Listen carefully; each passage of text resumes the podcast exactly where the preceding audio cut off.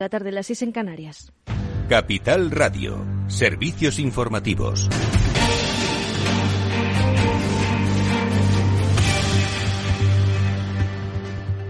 Buenas tardes. El CIS refleja un retroceso del PSOE que, sin embargo, recorta su ventaja sobre el Partido Popular a dos puntos. Lorena Ruiz.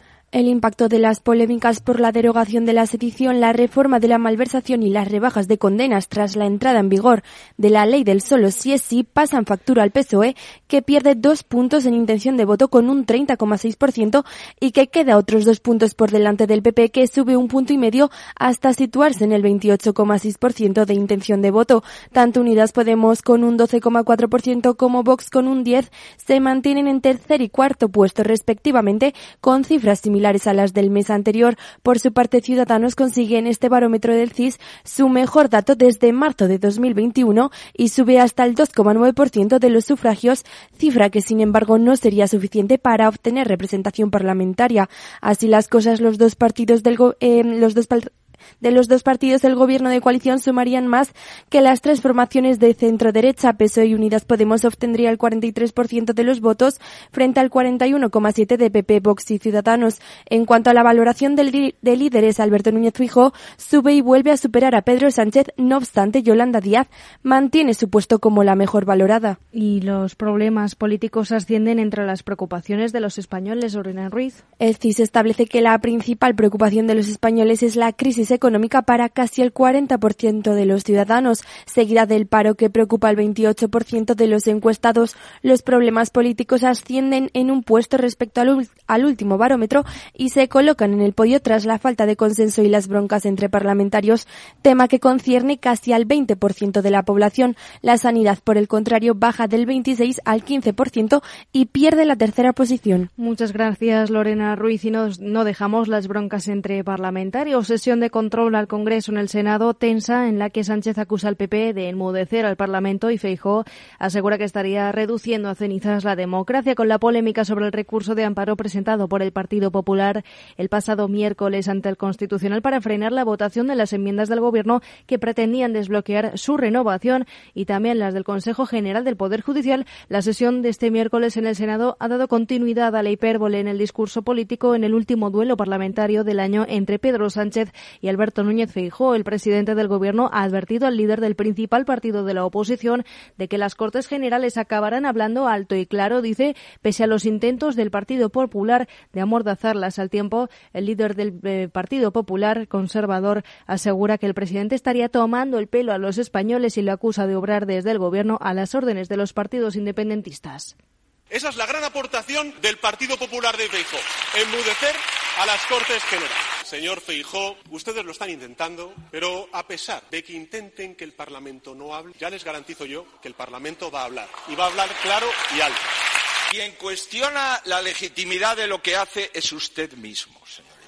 Y decir en sede parlamentaria lo que acaba de decir del Tribunal Constitucional no lo ha hecho jamás ningún presidente del Gobierno de España. es que el Partido Popular busca aprobar, el, PSOE, disculpas, pide, busca aprobar su plan B para reformar el Tribunal Constitucional en enero con el apoyo del bloque de investidura. Mantienen así la intención de registrar esta semana la proposición de ley que recupere las enmiendas vetadas por el Tribunal de Garantías para reformar el sistema de elección de sus magistrados, pero dejarán para enero los debates y votaciones necesarios para aprobarla. Aunque solo estaban firmadas por los dos partidos del Gobierno, estas dos enmiendas contaban con el apoyo de los socios de investidura que apoyaron su inclusión en la ley de, que deroga el delito de sedición y ese procedimiento, no el fondo, es precisamente lo que el Tribunal Constitucional ha censurado. Por el momento, la presentación de esta nueva proposición de ley en el Congreso de los Diputados aguarda conocer los argumentos que esgrime el Constitucional para tumbar estas enmiendas, pero el PSOE no esperará sin edie a que se haga público el auto del Tribunal Constitucional y ya se lee en varios diarios que será mañana jueves cuando el PSOE presente esta proposición de ley en las Cortes Generales. Esto es todo por ahora. Continúen informados en capitalradio.es. Les dejamos en Afterwork con Edu Castillo.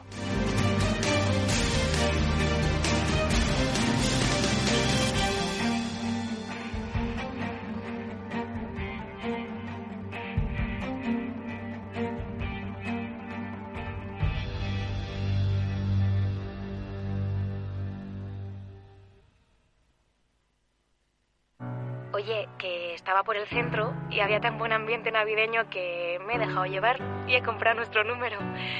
No sé si nos tocará, pero nos toque o no, tengo claro que este año nos independizamos. Lo tengo clarísimo. De este año no pasa. En Telefónica acercamos toda nuestra tecnología para seguir formando a personas para el empleo y así todos tengamos más oportunidades. Telefónica, cuanto más cerca estemos, más lejos llegaremos. ¿Te interesa la bolsa? Invierte en acciones o fondos cotizados sin comisiones hasta 100.000 euros al mes con XTB. Vente al broker mejor valorado según Investment Trends y al mejor broker para operar según Rankia. Un broker, muchas posibilidades. XTB.com. A partir de 100.000 euros al mes, comisión del 0,2%, mínimo 10 euros. Invertir implica riesgos. Después del trabajo, After Work, con Eduardo Castillo, Capital Radio.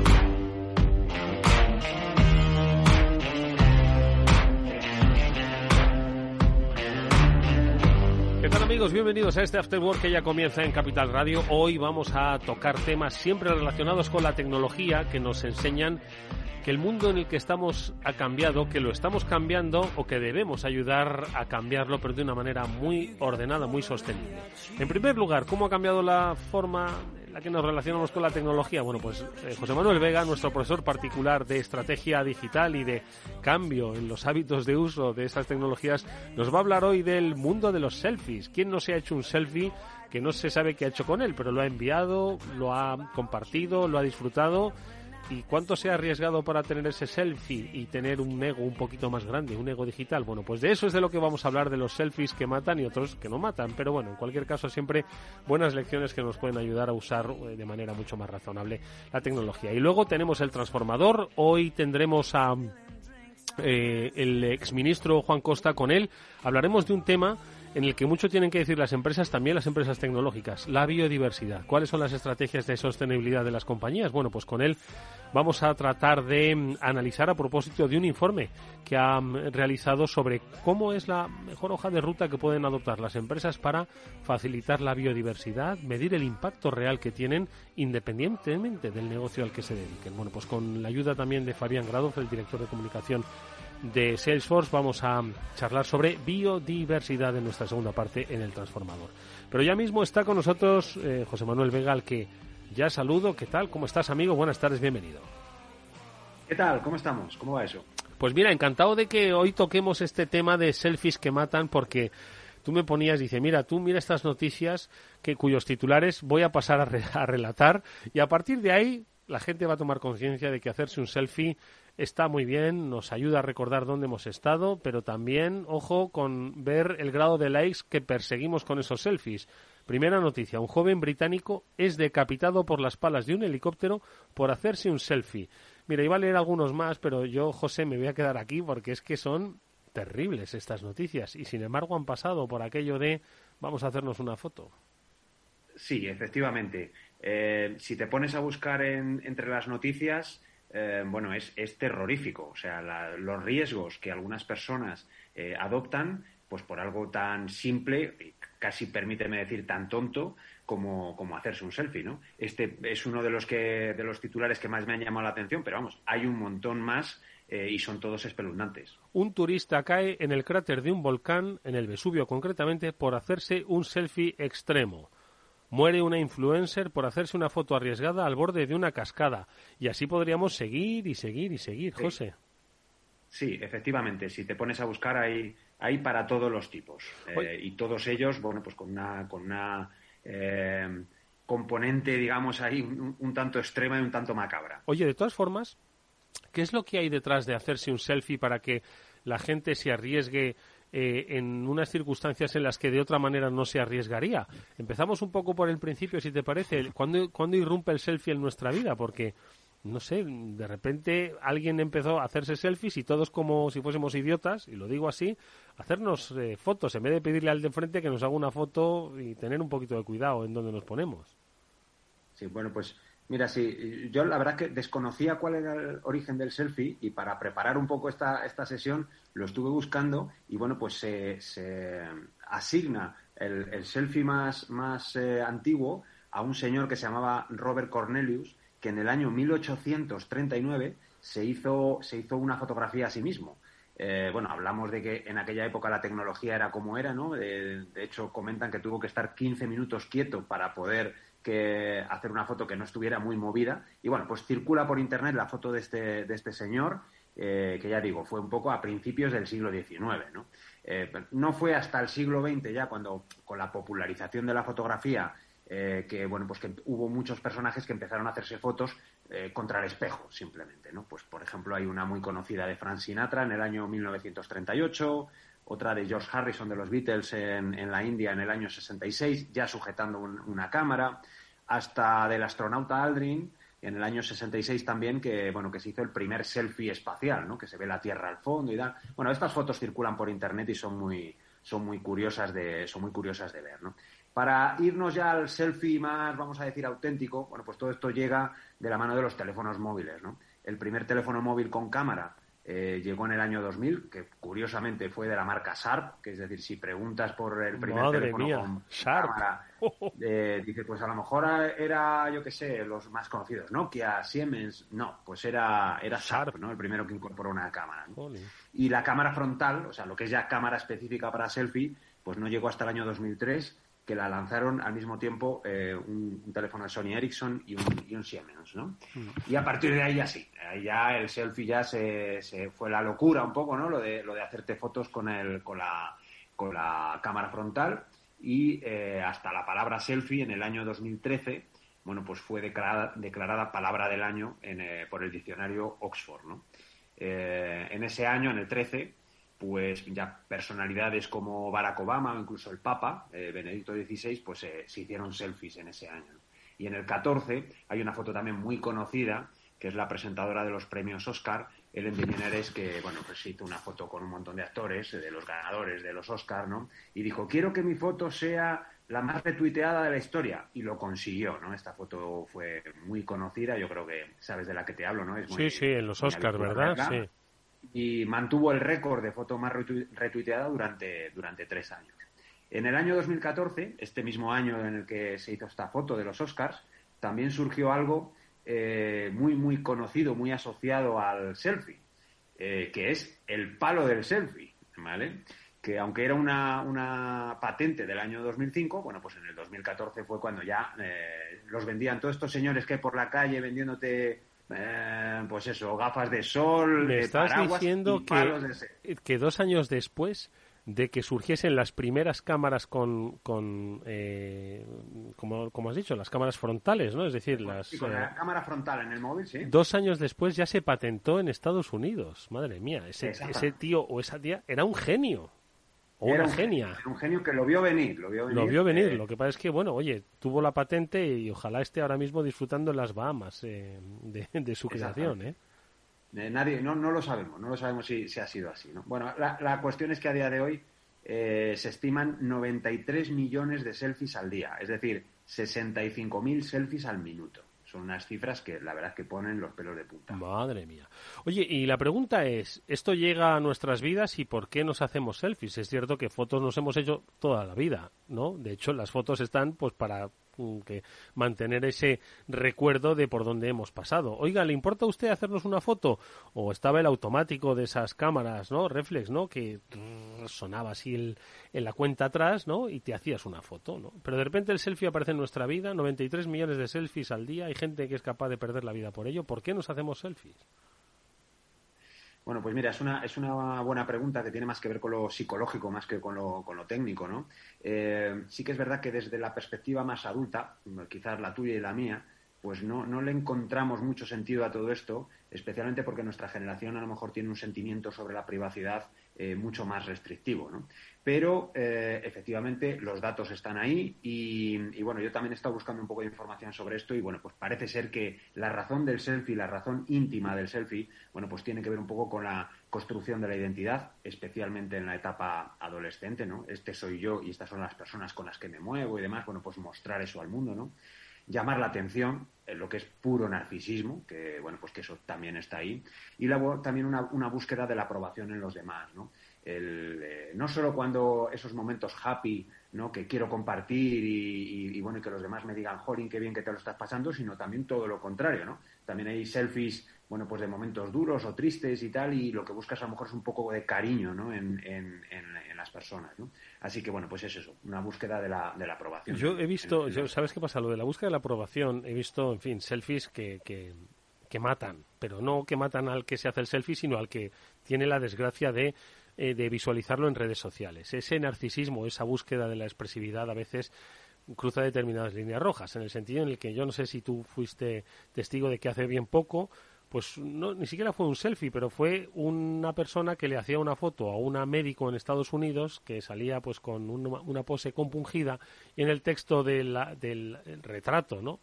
Eh, en el que, que luego ilustraba esa red social decía acabo de perder a un paciente. Es decir, que es que, es que era un exhibicionismo soez y pornográfico sobre esas emociones, ¿no? O sea, era una cosa espantosa. Sí sí, sí, esto es un poco de lo que hablamos, ¿no? Esa búsqueda de, eh, de cariño, a lo mejor en terceras personas, que, que, por las razones que sea no lo tienes en el ámbito físico y lo buscas en el digital, pues por ejemplo, con mediante un selfie. Bueno, en cualquier caso, eh, hay eh, efectivamente un, análisis eh, sociológico, a veces sociopático, detrás del mundo selfie. Pero bueno, oye, no deja de ser, todos nos hemos hecho un selfie, eh, ojo, eh, y yo el primero, ¿vale? Sin embargo, a mí no se me ocurre asomarme a un volcán para hacerme un selfie, y hay otros que sí. ¿Se ha analizado un poco el porqué de los selfies extremos? Bueno, pues también entramos en el territorio de nuevo de la, psicología, ¿no? Y, los expertos en, psicología clínica, eh, bueno, pues dicen que el desarrollo de la parte del cerebro que controla el riesgo no se completa hasta los 20, 20 y pocos años, ¿no? Eh, por eso es por lo que los jóvenes muchas veces pues están enganchados a, bueno, pues todo lo que son deportes extremos y, demás porque no son conscientes del, del peligro, ¿no? Hay una vertiente, digamos, ahí más o menos adictiva Hablamos de circular a gran velocidad, deportes como la escalada, el puenting, etcétera, etcétera, y también este tema de, hacerte eh, selfies extremos. ¿no? Eh, las reacciones químicas y hormonales que se desatan en nuestro cuerpo, bueno, pues son un poco como una droga. ¿no? Si unimos el hecho de que ya de por sí el, posicionarte en una, en una ubicación extrema para hacerte un selfie desata estas reacciones hormonales y además luego después vas a tener una reacción en forma de likes y de comentarios y de, y de, todos tus amigos, bueno, pues eso es, algo ya lo, más parecido a una droga que puede, que puede existir. Y yo creo que, bueno, pues por ahí tienen que venir los tiros. Bueno, pues eh, para que sepáis un poco hasta qué punto el mundo del selfie extremo pues impacta negativamente no en algunos de sus usuarios, hay estadísticas, hay datos sobre pues eh, accidentes que se han producido y, por supuesto fallecimientos derivados de este selfie extremo. Eh, cuéntanos un poquito cuáles son esos datos, ¿no? Para que tomemos cierta conciencia de que la tecnología a veces mata. Bueno, pues hay un estudio de la Fundación IO que establece que desde el año 2008 eh, esta búsqueda de, los selfies más arriesgados pues ha matado a 379 personas, una media más o menos de una persona cada 13 días. Los datos son eh, terribles, eh, pero bueno, son los que son. Las, causas principales de, fallecimientos de, este tipo de personas, bueno, pues tienen que ver en primer lugar caídas desde alturas, esta es la más, la más habitual. Hay unas fotos eh, si buscas en Instagram o en las principales redes sociales, hay unas fotos de, personas subidas en rascacielos, hablamos de cornisas, hablamos de en lo alto de una antena, de una grúa, de un pararrayos a unas alturas impresionantes, ¿no? y, con, y prácticamente sin sujeciones, con ropa más de calle. la, verdad es que son terribles esas, imágenes y es muy habitual. Es decir, hay mucha gente que se ha especializado en hacerse fotos en sitios de este, este estilo. ¿no? Y bueno, pues la caída desde alturas es la razón principal por la cual se, se producen estos fallecimientos. Hay más medios de transporte, especialmente trenes, eh, ahogamientos, eh, armas, electrocuciones, cascadas y saltos de agua y bueno pues eh, relación con animales que esto también pues mm. eh, pues es eh, habitual mm.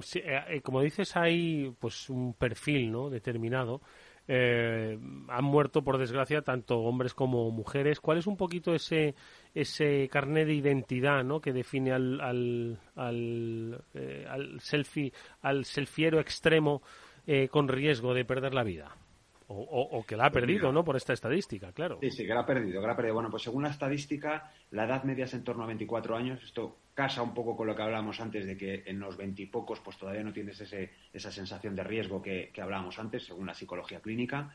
La distribución por sexo que apuntabas antes, pues los, esto se reparte casi por igual, pero bueno, los hombres un poquito más, que asumimos más riesgos, no sé si es que somos más brutos o qué, o más torpes, pero eh, el 58% son hombres, 42% mujeres, y los accidentes eh, han tenido, en el ranking por países, el primer lugar India, eh, Estados Unidos, Rusia, Pakistán, Brasil y en sexto lugar España. España en sexto lugar. España en sexto lugar eh, a nivel del mundo. Eh, yo creo que tiene que ver también mucho con el hecho de que somos una potencia turística, es decir, que aquí vienen muchísimas personas de, muchos países y la estadística dice también que uno de cada tres accidentados o fallecidos en el, por un selfie extremo estaban de viaje en, este, en ese momento, es decir, eran turistas. Eh, concretamente el 37% del, del total de los, de los fallecidos. Así que quizás no es porque los españoles estemos más locos que, por ejemplo, que el resto de los europeos, sino que por el hecho de que somos una potencia turística y que recibimos muchos visitantes eh, a lo largo del año. Mm, en cualquier caso, se me antoja complicado, ¿no? Eh, luchar contra el selfie extremo. Hombre, yo creo que hay una forma de hacerlo y es poniendo muchos más controles de seguridad en el acceso a determinadas zonas, tanto turísticas como eh, urbanas, ¿no? En el sentido del que si de repente un chaval se sube, como yo he visto también, como comentabas el, en redes sociales, eh, se sube a la cornisa de un edificio, pues eh, tiene que haber una seguridad que impida que puedan subirse a una cornisa o que se vayan a la boca del diablo, una caída de altura de 100 metros y que pueda asomarse uno a la caída del, a la boca del diablo, ¿sabes lo que te digo? No sé cómo se puede evitar esto. Eh, a ver, desde ese punto de vista lo veo complicado. El, aportar seguridad a este tipo de sitios, de lugares, pues es, eh, francamente complicado. Es decir, puedes mejorar los accesos a, una azotea de un rascacielos, pero siempre habrá otro que no tenga esa seguridad. ¿no? O sea, que siempre encontrarán el rincón o el hueco por el cual colarse para el que, el que tiene esa decisión para, hacerlo. O sea, que yo creo que por ahí eh, la cosa se complica. Yo creo que va mucho más por la vía de la concienciación y, bueno, pues, eh, por ejemplo, pues cosas como esta, comentar estos datos, este trabajo que ha hecho la Fundación, de que seamos un poquito más conscientes de que esto es peligroso y de que, bueno, pues de que puedes, puedes jugarte la vida por una cosa tan tonta como, como hacerte un selfie. Pues venga, vamos a minimizar un poquito los riesgos. Si alguien nos está escuchando y es muy activo en selfies, o alguien de su familia está todo el día poniendo selfies, Ah, yo sí me entero que mi hijo hace esos selfies en la boca del diablo, me ha dado por aquí, no sé si existe ese sitio, me da un, un patatús, ¿no? Entonces, bueno, pues concienciación para padres también para que entiendan pues los riesgos, ¿no? ¿Qué podemos decir? A ver. Sí, hay por una parte un grupo de personas que mm, bueno pues que van buscando ese riesgo como tal igual que los deportistas de, y sobre todo fíjate perdona una cosa que te interrumpa José es la responsabilidad del influencer de acuerdo es decir estoy seguro de que ese que va buscando el, el, riesgo extremo y se sube a un pararrayos, pues seguro que tiene cientos de miles de seguidores. Y va buscando precisamente su aprobación y quizás algo de rendimiento económico. Pero tiene cientos de miles de seguidores que muy probablemente muchos de ellos quieran imitar esas cosas. ¿De acuerdo? Entonces, la propia responsabilidad de arrastrar a mucha gente pues a hacer lo que está haciendo. Entonces, yo creo que eso debería haber cierta responsabilidad de carácter en fin, legal. No sé cómo, pero legal. Sí, quizás sí, quizás sí, incluso las propias plataformas, pues Instagram, Twitter, etcétera. Bueno, pues a lo mejor, igual que tiene una política de, gestión de contenidos, bueno, pues más o menos restrictiva, bueno, pues a lo mejor con este tipo de contenidos, pues también tenía que incluso incluir algún tipo de aviso, no sé si mm, limitarlos, pero sí a lo mejor incluir algún tipo de aviso eh, que, genere conciencia, ¿no? Es decir, que no haya chavales luego de 14, 15, 16 años que quieran imitar a esos influencers, efectivamente esto daría para otro debate, ¿no? Y, con ello, pues jugarse la vida, pues eh, tontamente, ¿no? Con, una cuestión como esta. Hmm. Entonces, ¿qué les decimos a los que estén pensando en hacerlo? Bueno, pues primero eh, pensárnoslo dos veces, ¿no? pero hay, una serie de, consejos que, relacionados con todo esto que, bueno, yo creo que son cosas bastante, bastante eh, claras, ¿no? Pero, bueno, no está de más recordarlo eh, si con eso, pues bueno, pues hacemos entrar en, o sea, si, concienciamos a alguien ¿no? que, que, se la esté jugando ¿no? con, este tipo de, cosas. ¿no? Bueno, pues primero, cuidado con los eh, con, animales, por ejemplo, ¿no? Eh, animales salvajes especialmente. ¿Sabes que cuando decías lo de los animales, qué pasa? Que es que hay gente que se acerca a un león o salta a la arena del pues, pues, al pues el foso del zoo o qué?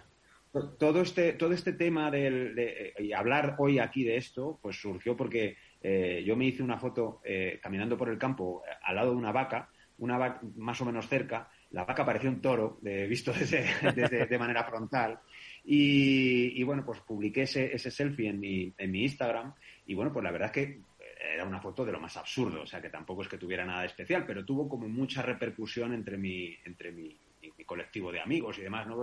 Todos me dicen, ay, que pareces un torero, ¿qué tal? Cuidado, no te tal, que te va a pillar la vaca, ¿qué tal? ¿Qué cual? Bueno, el, caso es que de ahí surgió el tema, ¿no? Yo busqué un poco de información y, bueno, pues de, aquellas, eh, de aquella foto, pues hemos acabado hablando de este tema, ¿no? Pero bueno, en cualquier caso, más allá de la, de la parte un poco lúdica del, del, asunto, yo no me acerqué en exceso a la, a la vaca, ¿no? Entonces, pues mm. eh, ojo con eso, te acercas, te acercas, vas de espaldas para hacerte la foto chula y, bueno, pues te puede, te puede dar una, una buena cornada. ¿no? Igual que con este tema, bueno, pues el tema del el tráfico, las vías del tren, es otro, es otro de esos puntos peligrosos, ¿no? Que, bueno, que vas pensando más en el teléfono móvil que llevas en la mano, vas andando hacia atrás, hacia atrás, y bueno, pues, pues a lo mejor pues puedes eh, entrar, por ejemplo, en una, en una carretera y que te, que te atropelle un coche, ¿no? Eh, evitar distracciones al volante, también asociadas con lo anterior. Eh, bueno, pues está prohibido el manipular el teléfono mientras conduces, pero eh, bueno, pues todavía hay gente que lo hace, ¿no? Así que bueno, pues esto, mm, mucho cuidado también con esto. Eh, ojo con las zonas de riesgo, cascadas, entornos naturales, alturas, etcétera, etcétera, ¿no? Eh, movernos ahí un paso adelante, un paso atrás, bueno, pues puede implicar el que, el que caigas desde una altura importante y, bueno, ya no digo morir, pero si a lo mejor romperte un brazo, una pierna, etcétera, etcétera, ¿no? Mm. no forzar más de la cuenta en actividades deportivas, también un poco para, para conseguir ese selfie, ¿no? Salto más con la bici o con el, skate o con este tipo de deportes, bueno, pues que pueden, pueden hacer que, también estés en una situación peligrosa, ¿no? Mm. Y luego un último detalle que no tiene tanto que ver con el peligro de tu integridad física, sino con la intimidad de los que te acompañan, ¿no? Es decir, que a lo mejor pues esa foto un sábado por la noche a las 4 de la mañana y con cuatro copas de más con unos amigotes, bueno, a ti te da igual, pero a lo mejor a tus amigos no le da igual, ¿no? Entonces también esto no es relacionado tanto con eh, la integridad física, sino con la intimidad de las personas que te pueden, que te mm. pueden acompañar. ¿no? Así que, bueno, pues pensártelo dos veces antes de, publicar este tipo de, imágenes. José, la verdad es que... como apuntabas antes, el, tema de eh, pensar en la responsabilidad que implica el hecho de que tú eh, publiques este tipo de fotos y que, bueno, pues que vas llamando la atención a los demás y que pueda haber un chaval que lo haga. que te imite, ¿verdad? La verdad es que es fascinante, ¿no? El, cambio sociológico y de comportamiento que han generado las redes sociales eh, en los últimos años, ¿no? Y la aparición de nuevos comportamientos, como entiendo que toda la tecnología, es decir, antes de que existiese la televisión éramos menos sedentarios y la televisión consiguió un sedentarismo pues que quizás antes no, no existía, ¿no? Hoy pues tenemos otro tipo de comportamiento con estas redes sociales, pero que yo creo que los sociólogos y los psicólogos se deben estar poniendo las botas a investigar académicamente todo lo que está, todo lo que refiere a las nuevas tecnologías y su uso por parte de las personas. José. Sí, por supuesto. Y cada vez hay eh, más territorios que explorar según vamos avanzando y vamos conociéndonos mejor. Es decir, al final, eh, plataformas como Facebook, como Twitter, llevan muy poco tiempo con nosotros. Eh, así que no sabemos ni siquiera las consecuencias que puede tener. Incluso hemos ido variando el comportamiento, lo podemos ver en nosotros mismos. No es lo mismo lo que yo publicaba en Twitter o en Facebook hace 10 años que lo que publico ahora mismo. ¿no? O sea que, bueno, vamos aprendiendo todos de la mano y hay mucho espacio para que se estudien estos comportamientos y, sobre todo en este caso, ¿no? en el que estamos hablando de eh, personas con heridas importantes o fallecimientos, bueno, pues que bueno, pues esto que no ocurra, ¿no? Que, no ocurra por una cosa tan tan absurda como esta. Pues venga, los selfies esta Navidad en familia, tranquilitos, eh, poner el automático, apoyarlo contra una estantería y dejaros de historias, ¿vale? Que no estamos para jugarnos la vida con un selfie ni para hacer el ridículo, que también eso es otro de los riesgos, menos lesivo, pero igualmente dañino para nuestra reputación. Las eh, lecciones que nos da José Manuel Vega, director de estrategia digital del equipo e, escritor, es conferenciante, es nuestro amigo, es nuestro profesor. Gracias, José, como siempre. Ojo con esos selfies y esas vacas. Muchas gracias, felices Navidades y hablamos en una próxima, en una próxima eh, sesión de este After Work. Yo el mayor riesgo que voy a adoptar es con la bandeja del turrón, nada más. Pues venga, quiero ver esa foto. Gracias y hasta muy pronto. After Work con Eduardo Castillo. Vamos con un consejo. Si inviertes en bolsa, esto te interesa. XTB tiene la mejor tarifa del mercado para comprar y vender acciones y ETFs. No pagues comisiones hasta 100.000 euros al mes. Si inviertes en bolsa o quieres empezar, más sencillo e imposible, entras en xtb.com, abres una cuenta online y en menos de 5 minutos compra y vende acciones sin comisiones con atención al cliente las 24 horas del día. ¿A qué estás esperando? Ya son más de 500.000 clientes los que confían en xtb.com, un broker, muchas posibilidades en xtb.com. A partir de 100.000 euros al mes, la comisión es del 0,2%, mínimo 10 euros. Invertir implica riesgos.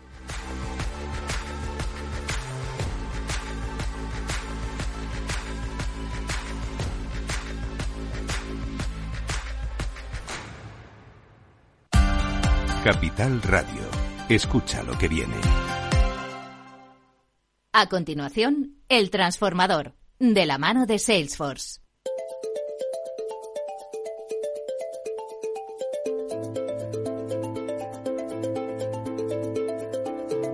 Como anunciábamos en nuestro programa, hoy con el transformador vamos a abordar un tema creo que es fundamental y en el que todas las empresas tecnológicas o de otros sectores tienen mucho que decir. Estamos hablando de la biodiversidad y de cómo eh, realizamos estrategias dirigidas precisamente a eh, fomentar, a conservar, a no impactar en la biodiversidad.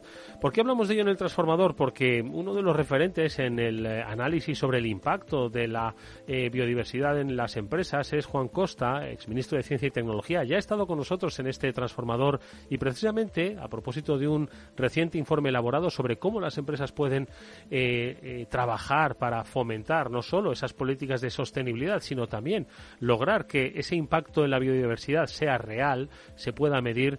Vamos a charlar, como digo, en este transformador invitando a las empresas a que tomen conciencia, que seguro que ya han tomado conciencia sobre el concepto de sostenibilidad. Y lo hacemos también con la ayuda de Fabián Gradolf, el director de comunicación de Salesforce. Lo primero de todo, saludar a Juan. ¿Qué tal, Juan? Muy buenas tardes, bienvenido. ¿Cómo estás? Hola, muy buenas tardes. Encantado de, de volver a participar en el transformador. Vamos a ver si transformamos un poco esas políticas de sostenibilidad en políticas reales, ¿no? Que fomenten el cambio. Fabián Gradolf, ¿qué tal? Muy buenas tardes, ¿cómo estás? Encantado de estar de nuevo con vosotros.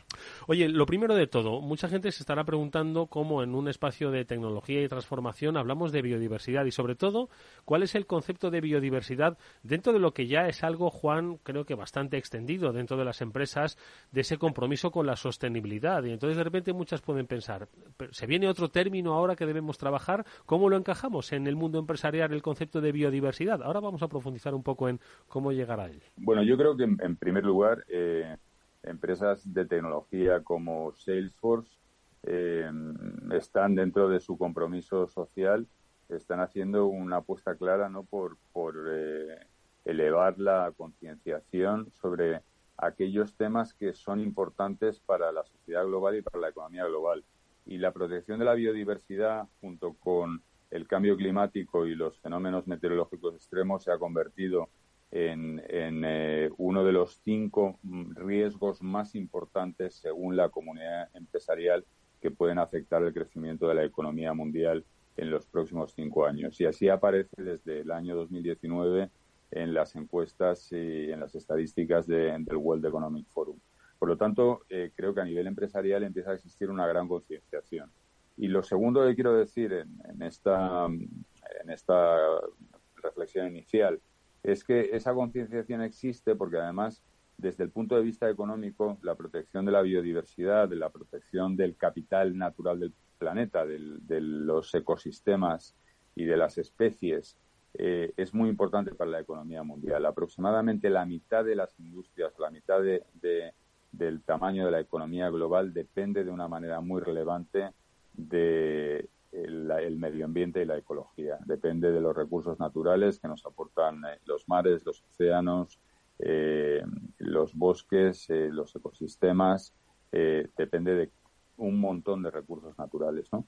Y, eso hace que mm, cada vez exista una mayor concienciación sobre la importancia de, de proteger la biodiversidad, ¿no? Y mm. podemos hablar luego un poco más del concepto que implica biodiversidad. Yo creo que además abre una puerta, Juan, que es a la de la reflexión sobre cuál es el impacto que todos eh, tenemos sobre eh, el medio ambiente, sobre la biodiversidad. Porque quizás hay muchas empresas, y bueno, yo es que no soy una minera, vamos a poner el caso quizás más gráfico, ¿eh? no necesariamente, seguro que hay mineras que hacen muy bien los deberes, pero imaginaos el caso gráfico, ¿no? De una empresa del mundo de las materias primas, ¿no? Dice, bueno, pues quizás impacto más en el medio ambiente, la biodiversidad, pero yo soy una empresa tecnológica que al final yo, oiga, no, no, no, no, no, mm, no desarrollo cosas que puedan ser nocivas, ¿no? Entonces, ¿cómo concienciar o cómo entender que el tema de la biodiversidad es algo común a todo el sector empresarial, no solo aquellas que quizás están más sobre el terreno en el ejercicio de su actividad económica, sino que todos al final tenemos un impacto? Bueno, yo creo que, ese es un gran tema, porque hay como, dentro de la comunidad empresarial, si quieres, eh, hay como dos grandes grupos, ¿no? Como definías muy bien empresas que pueden tener un impacto muy directo en la biodiversidad eh, a través del desarrollo de un proyecto o de una actividad concreta. Obviamente una empresa minera puede tener un impacto muy elevado. Un hotel puede tener un impacto muy elevado, positivo o negativo, en la biodiversidad. Una empresa de infraestructuras que hace una carretera o una empresa em, eh, que eh, desarrolla un desarrollo inmobiliario. Tiene un impacto directo en la biodiversidad pero ahí es muy visible, pero hay muchas otras empresas que tienen un impacto en la biodiversidad indirecto o bien eh, a través de su cadena de suministro, porque en su cadena de suministro pues han tenido acceso, han consumido han producido impactos, o bien porque los productos que fabrican también tienen un impacto en la biodiversidad. Y por eso eh, eh, lo que se empieza a debatir y, y, poner encima de la mesa es cómo las empresas son cada vez más conscientes y le comunican al mercado qué actuaciones negativas de su actividad pueden tener un impacto negativo en el planeta, en el mantenimiento de los recursos naturales, que son básicos, porque como decía, para la economía global son básicos, pero es que son básicos también para la estabilidad climática, porque muchas veces estamos hablando de la agenda del cambio climático y la protección de la biodiversidad es probablemente una manera directísima de luchar e intentar poner en práctica políticas de mitigación para luchar contra el cambio climático.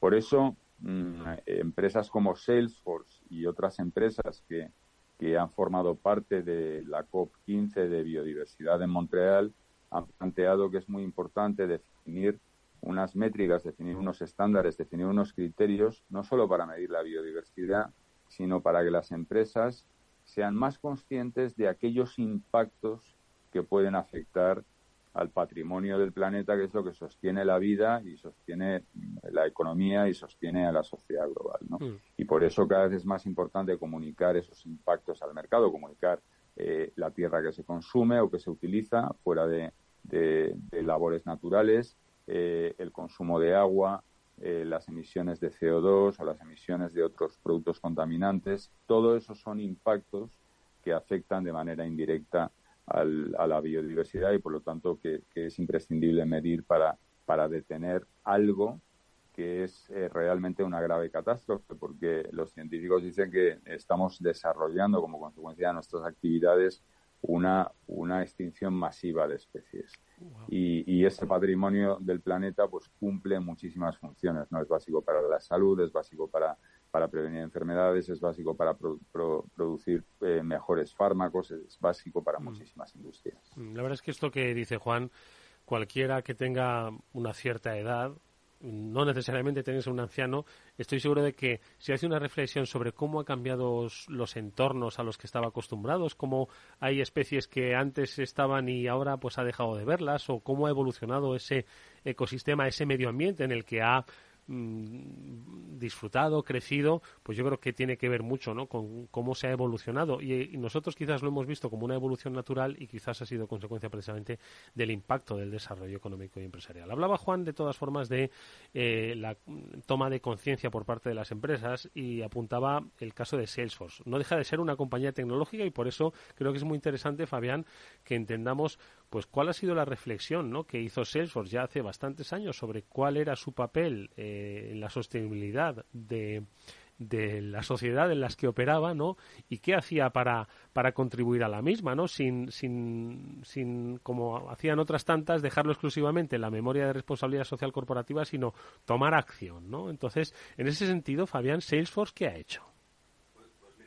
Cuento. Ahora em, empiezas mencionando la memoria de responsabilidad corporativa. La, primera que hicimos, el primer informe de sostenibilidad, es de hace más de 10 años, de nuestro año fiscal 12, con datos de 2011. Eh, y desde entonces la empresa se ha tomado muy en serio eh, todo el ámbito de la sostenibilidad. Y ha habido diversas etapas que no voy a detallar, pero en el año 22 eh, hemos incluido la sostenibilidad como uno de nuestros valores fundamentales. Sabes que somos una empresa eh, guiada por valores, eh, que funciona por una serie de valores, y la sostenibilidad es uno de ellos recientemente incorporado. Lo que ha cambiado recientemente en el concepto es que si bien eh, las empresas hemos entendido en los últimos años la sostenibilidad básicamente como evaluar simplemente el impacto que estábamos teniendo y minimizar el daño que pudiéramos hacer al ecosistema y sobre todo se ha centrado mucho en las emisiones de CO2 en los últimos años, la, el objetivo ahora es tomar una acción positiva en favor del medio ambiente, generar acciones positivas. ¿no? Y en ese sentido, eh, Salesforce eh, participa de una serie de, iniciativas que están alineadas con, estos objetivos y uno de ellos, por supuesto, es el de la biodiversidad y estamos hablando de iniciativas como el, One Trillion Trees, un billón español, un proyecto para, la plantación de un billón de árboles en todo el mundo que tiene que ver también con la captura de CO2, pero tiene que ver también con la biodiversidad. Estamos en proyectos de protección de los ecosistemas marinos, estamos en proyectos de, muy diverso tipo para eh, favorecer la, biodiversidad y es algo que va a ir creciendo con el tiempo. De hecho, hemos lanzado una iniciativa que se llama eh, Nature Accelerator, acelerador de la naturaleza, por el que eh, vamos a redirigir una parte de nuestros esfuerzos filantrópicos precisamente hacia el área de la biodiversidad. Pero desde el punto de vista conceptual, quiero remarcar que el cambio ha sido decir, bueno, vamos a pasar de ese concepto de medir nuestro impacto y de minimizar el daño a ver qué acciones positivas podemos tomar para ayudar a mantener y enriquecer la biodiversidad del planeta. Mm.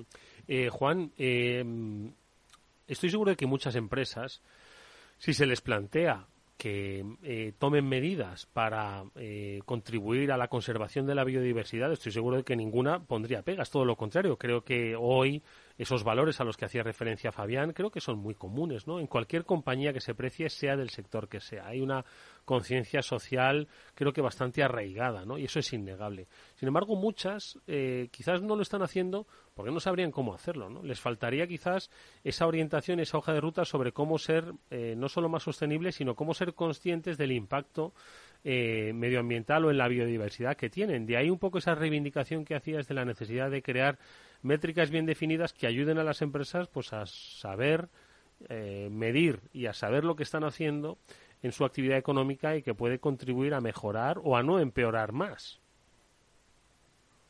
Bueno, creo que eso es muy interesante y, permíteme que haga una reflexión al hilo de lo que estaba comentando Fabián. Em, creo que, evidentemente durante los últimos diez años la conciencia eh, sobre el medio ambiente y la preocupación por desafíos como el cambio climático, incluso la biodiversidad, es algo que empieza a estar en la agenda de casi todas las empresas, ¿no? Y además está promovido, pues por un lado, por los inversores, porque los inversores cada vez eh, valoran más el, compromiso con la sostenibilidad o con la agenda de ESG, eh, medio ambiente, social y gobernanza, eh, y también porque los consumidores cada vez más valoran empresas que están comprometidas con el medio ambiente. Pero hay una diferencia entre la mayor parte de las empresas y las empresas que también quieren liderar el cambio. ¿no? Y el cambio, como decía en este momento eh, Fabián, pasa por pensar de qué manera mi modelo de negocio, mi actividad económica, eh, lo que yo hago en términos de producir bienes y servicios para la sociedad, de qué manera lo puedo hacer de una forma que en lugar de tener un menor impacto negativo, empiece a tener unos impactos positivos en el medio ambiente. Es decir, que una empresa empieza a pensar también, no solo voy a ganar dinero, no solo voy a crear eh, prosperidad económica, sino quiero que mis actividades, además de prosperidad económica, creen también prosperidad medioambiental y prosperidad social, ¿no? Y eso es un cambio que algunas empresas líderes empiezan a incorporar en la agenda, ¿no? y creo que es un cambio muy importante porque cuando una empresa hace suyo el propósito, el compromiso no solo de crear prosperidad económica, sino que su actividad tenga como objetivo básico principal también eh, tener impactos positivos en el medio ambiente y tener impactos positivos en la sociedad, bueno, yo creo que eso, es un cambio de una magnitud extraordinaria, ¿no? Y efectivamente, eh, quizá aquí lo que falta también es un poco eh, mayor papel de los gobiernos y mayor papel de la regulación, ¿no? Pero, pero claramente, es decir, por un lado, los gobiernos tienen que aceptar que vivimos en un mundo de cogobernanza, donde lo que hacen las empresas en muchas ocasiones es innovar y marcar la agenda del futuro, eh, apuntar cómo van a ir las cosas. Y luego los gobiernos tienen que empezar también a pensar en políticas que le pongan un precio al medio ambiente. Es decir, el medio ambiente hoy se utiliza en muchas ocasiones en, la política como una excusa para subir impuestos, ¿no? Bueno, no, pues lo que hay que hacer es cambiarlo y en lugar de a lo mejor exigir los impuestos que hoy se exigen por eh, crear empleo o por crear prosperidad económica, bueno, pues exijamos más impuestos por destruir medio ambiente pero no exijamos los mismos impuestos o exijamos menos impuestos a las empresas que lo que hacen es crear medio ambiente, ¿no? Y eso tiene que empezar a incorporarse en la ecuación, ¿no? Y eso tiene que ir acompañado de gobiernos que de alguna manera promueven también buenas prácticas en términos de entender, ¿no? Cómo se mide el impacto positivo o negativo en el medio ambiente que el éxito de una empresa ya no solo es ganar dinero o, crear empleo, que es un éxito muy importante, sobre todo la creación de empleo, es también si tiene un impacto positivo en la protección de nuestro entorno o si por el contrario está consumiendo el medio ambiente, está teniendo un impacto negativo y todos los ciudadanos, todos los demás, están de alguna manera o estamos de alguna manera subvencionando de forma encubierta las actividades de esa empresa, ¿no? Yo, yo creo que ese es un gran cambio, ¿no? El cambio de mentalidad que apuntaba Fabián es un cambio muy importante. Cuando las empresas empiezan ya a pensar, no, es que mi objeto principal es crear prosperidad, pero no solo prosperidad económica, también prosperidad medioambiental y social, eso es un cambio extraordinario y, algo que desde luego los reguladores y los gobiernos deberían empezar a tener en cuenta para adaptar las políticas a ese nuevo cambio. Fabián hacerte una pregunta al hilo de lo que estás comentando, Juan, porque bueno, este, este fue un tema de debate en una pequeña reunión con empresas españolas hace unos días, en el que estaba eh, Juan. No, fue un evento privado, sé que no vamos a mencionar qué empresas estaban, pero en términos generales, si te quería preguntar cuál es tu percepción sobre cómo recibe la empresa española este tipo de mensajes y cómo crees que, que las empresas eh, de nuestro país están en el proceso de incorporar este tipo de estrategias o este tipo de, conceptos en su, en su estrategia? Bueno, pues yo, yo creo que en España, en, general, es un país donde, sobre todo desde el punto de vista de la comunicación corporativa, del reporte, es verdad que, temas como el cambio climático o la sostenibilidad, pues se tienen crecientemente, ¿no? En, en, la agenda, ¿no? Y se tienen cada vez más en la agenda, ¿no? Pero es verdad también que creo que se echan en falda eh, un poco un cierto apoyo, un, cierto apoyo de los gobiernos. Es decir, lo que no se puede solo es trasladar el esfuerzo sobre las empresas, entre otras cosas porque eh, las empresas no hay no hay unas señales claras de precios en el mercado. Es decir, los ciudadanos podemos querer eh, comprar productos que sean más ecológicos, menos contaminantes, que protejan la biodiversidad, pero eso tiene que estar acompañado de políticas también, ¿no? Y vuelvo a repetir un poco la misma idea, pero si, si pagamos el mismo IVA por un producto que por otro producto que es menos contaminante, pues realmente no le estamos dando una señal al ciudadano sobre de qué forma eh, tiene que o qué es lo que tiene que valorar a la hora de tomar decisiones. A lo mejor él quiere tomar esa decisión, pero es que no le damos ningún mensaje, ningún apoyo por parte por parte de, los gobiernos y de las políticas públicas. ¿no? Yo, yo creo que las empresas españolas eh, están dentro de la parte alta ¿no? de, a nivel internacional en, lo que es preocupación por el, por el medio ambiente, por el cambio climático y por la biodiversidad. Y de hecho, bueno, pues igual que Salesforce ha participado en, en la COP15 de biodiversidad, en Montreal pues ha habido muchas empresas españolas ¿no? que, que, mm. han participado y que han jugado un papel relevante allí. ¿no? Oye, en este informe que ha coordinado Juan Costa, Biodiversidad, del próximo gran desafío, 12 cuestiones a considerar, Son muy interesantes, ¿no? Los apuntes eh, que se recorren en él sobre ese primero esa comprensión sobre lo que es biodiversidad, ¿no? En un mundo donde pues las corrientes medioambientalistas, por supuesto, están muy presentes, pero quizás a veces, ah, eh, como decíamos al principio, no de este transformador hay que centrar un poco el tiro, ¿no? ¿Qué es biodiversidad dentro del concepto de sostenibilidad y de medio ambiente, ¿no? Por eso digo que este informe hace un recorrido, creo que interesantísimo, sobre las propuestas que ahora mismo estaba comentando Juan, sobre la necesidad de medir y cómo medir y qué medir, ¿no? Y a propósito de lo que estaban también comentando sobre el papel de las empresas, de las grandes empresas y también de los gobiernos, hay un apartado, Juan, que es el relativo al del consumidor, Y es que al final los consumidores también son parte de ese de esa palanca ¿no? de cambio y de transformación pero apuntabas un, un tema muy interesante en este informe y es que el consumidor eh, no solo va a demandarlo eh, a las empresas sino que también es eh, muy proclive al cambio. Es decir, que quizás si las empresas tienen miedo de cambiar un poco sus estructuras por impactar en sus clientes, que sepan que los clientes están muy dispuestos ¿no? a asumir esos cambios que le pueda dar la empresa o su empresa de referencia. ¿no? Por lo menos así me ha parecido eh, verlo en el informe. ¿no? Bueno, los, los consumidores claramente están jugando un papel muy importante en eh, la transformación de la visión de las empresas y en el compromiso social de las empresas, en esa evolución que estábamos comentando antes, ¿no? Donde las empresas líderes, eh, bueno, pues ya no piensan solo en crear prosperidad económica y, ganar dinero, piensan también en, en, cómo contribuyen con su actividad, con, su negocio, con su proyecto a, crear biodiversidad, a proteger el planeta, a luchar contra el calentamiento global y aportar soluciones y, eso está en una parte muy importante eh, influenciado por el cambio, ¿no? Porque los consumidores son crecientemente, eh, están crecientemente preocupados, ¿no? Por, por eh, problemas como el cambio climático o problemas como los fenómenos del, tiempo, los fenómenos meteorológicos extremos o, o, la destrucción del medio ambiente, ¿no? Pero los ciudadanos también lo que esperan y, saben que las empresas eh, están probablemente más preparadas y, mejor eh, eh, dirigidas que a lo, mejor en ocasiones que los gobiernos para encontrar soluciones a sus problemas y, quieren que las empresas crecientemente lideren eso. Y lo que esperan también es que, bueno, no sea todo el esfuerzo un esfuerzo económico por parte del consumidor. El consumidor quiere que que haya soluciones, ¿no? Pero crecientemente el consumidor se compromete con empresas que tienen eh, una preocupación o un compromiso con el medio ambiente. Y en términos de reputación de marca, en términos de valor intangible de las compañías, eh, esto es un factor positivo, un factor que aporta valor, ¿no? Y, aquí los consumidores están contribuyendo a construir esa agenda de, de una manera de una manera relevante, ¿no? Fabián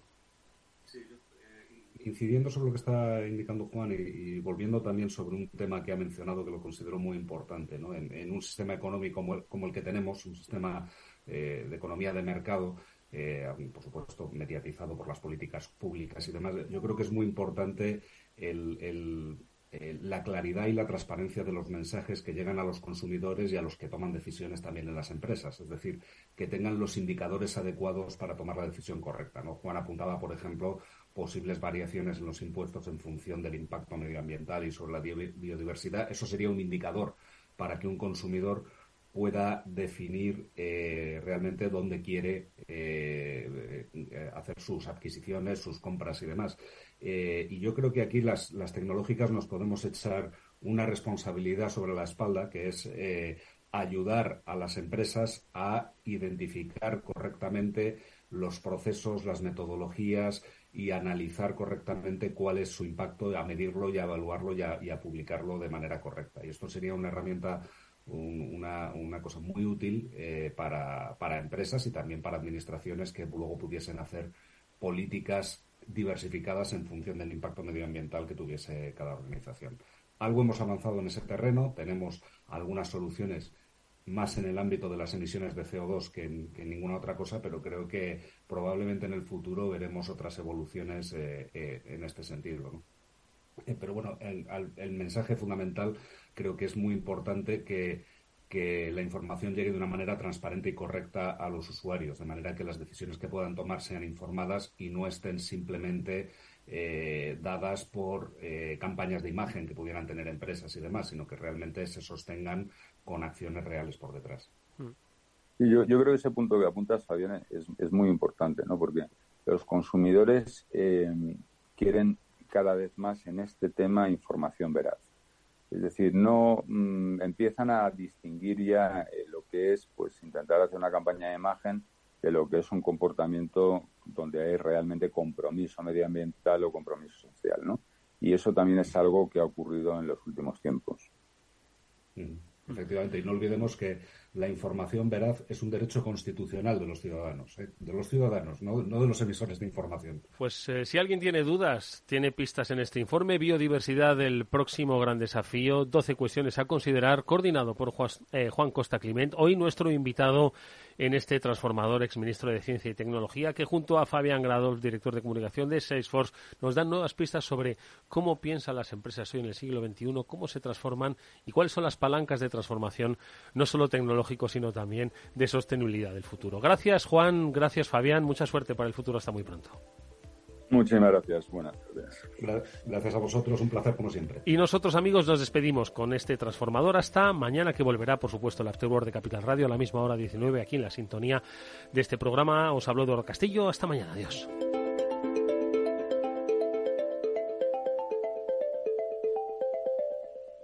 Salesforce les ha ofrecido el transformador. Para personas inquietas, Capital Radio. ¿Qué es ir más allá? Con Arval podrás llegar donde te propongas de la forma más sostenible y desplazarte como y cuando necesites con una oferta de renting sostenible, segura y conectada. Y preocuparte solo de conducir porque nosotros nos ocupamos del resto. Arval, la transición energética arranca aquí. Más información en arval.es. ¿Sabes cuál es el mejor dial para escuchar Capital Radio? Tu móvil. Ya tienes disponibles las versiones de iOS y Android de Capital Radio. Y si quieres escucharlas en tu coche, lo tienes muy fácil. Empareja el Bluetooth de tu coche con tu móvil o tableta, entra en la app de Capital Radio y ya lo tienes. Escucha Capital Radio en digital. Y si te preguntan qué escuchas, no lo dudes. Capital Radio.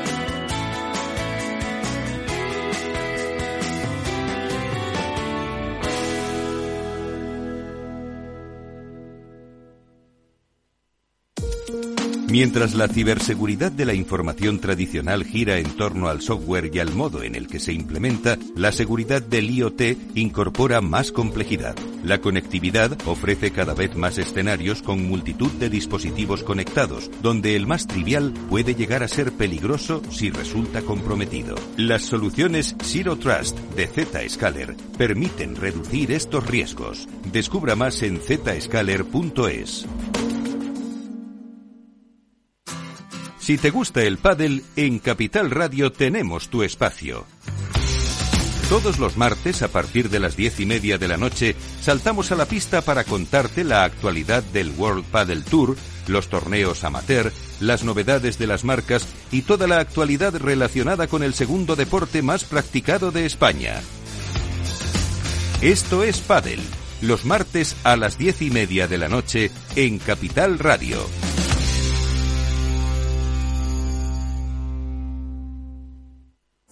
¿Sabes qué decimos en Andalucía? Disfruta las pequeñas alegrías cada día. Y cualquier día del año, ven Andalucía. Y también te lo digo yo, Antonio Banderas. Estas navidades, date una alegría. Ven Andalucía. Campaña financiada con fondos FEDER, Junta de Andalucía. Capital Radio 103.2 en Hospital HLA Universitario Moncloa cuidamos de ti y de tu tiempo con un servicio de urgencias ágil y eficiente las 24 horas, los 365 días del año. Urgencias pediátricas y de adultos con profesionales altamente cualificados y tecnología de vanguardia. Hospital Moncloa, contigo cuando más lo necesitas. Estamos en Avenida Valladolid 83. Bueno, la siguiente consulta nos llega desde Bulgaria, desde Sofía, la capital. Julen, buenos días. Muy buenos días, eh, señor Vicente y señor Durante. ¿Sigue usted Capital Radio en Bulgaria? Sí, hombre, lo cojo por internet cada día, ¿eh? Capital Radio es el que mejor lo, lo, lo, lo capto, vamos, en- inmediatamente. Ahora mismo, mire, le puedo poner aquí. ¡Arriba! ¿Eh? Y vuelta al mundo va a empezar. Capital Radio traspasa fronteras. Capital Radio sí es lo mejor, ¿eh? con nosotros, ven. Lo pasaremos bien. Para personas inquietas, Capital Radio.